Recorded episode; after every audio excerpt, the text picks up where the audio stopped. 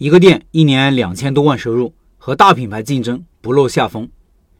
有些产品是属于低频消费产品，顾客买了一次，可能很长时间都不会光顾了。这种生意其实比较难做，因为很难培养顾客的消费习惯，店家对于顾客的影响也相当有限。所以，当顾客第二次购买类似产品的时候，可能已经把你忘了。这种生意的产品结构要设计成低频产品加高频产品的组合，高频带动低频，怎么做呢？在得到里听到一个很好的案例，共享给各位，希望给你带来启发。今天。介绍广东的易少峰同学，他在广东省连州市一个有着三十多万人口的小城市里经营着一家珠宝店。到现在，少峰同学这家珠宝店已经开了二十二年了。两千年，少峰同学刚开店的时候，连州市只有三家珠宝店，竞争也不是很激烈。然而，仅仅过去两年，周六福、中国黄金这样的知名品牌就陆陆续续进入当地的市场。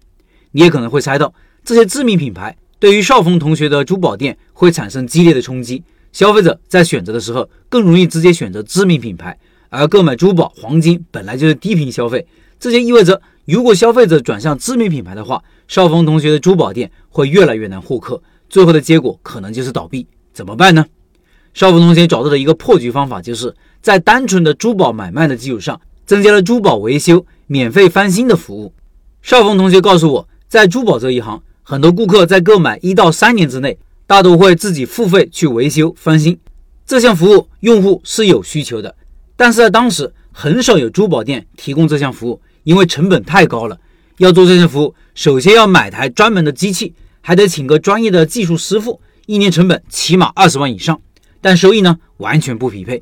刚开始的时候，少福同学也觉得不划算，但是某一天，有一个八十岁的老奶奶拿着一个断了的戒指，找到店里。问他能不能修复，因为这个戒指是她已故的丈夫留下的，很宝贵。这个老奶奶只想修，不想换。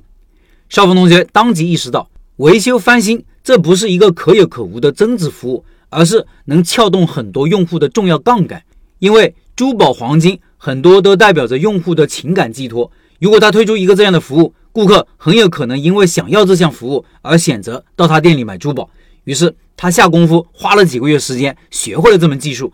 还专门购置了一台机器，紧接着他就面向店里所有买珠宝的客户提供了这项服务。那你想，这个服务当然就赢得了很多顾客的支持。现在几乎每天都有客人回来清洗维修，少的时候八个十个，多的时候有几十个。少峰同学在服务上做的第二件事情是推出一项现金回收服务。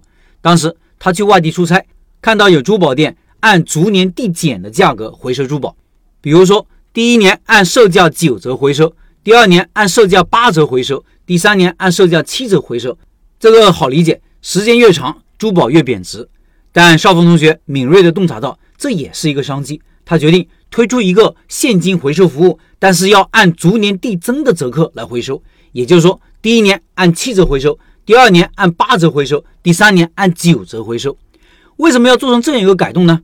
少峰同学有个洞察：如果站在顾客的角度去看，其实更容易在第三年去卖珠宝，因为大家去卖珠宝只有两个原因：或者感情不存在了，或者实在缺钱。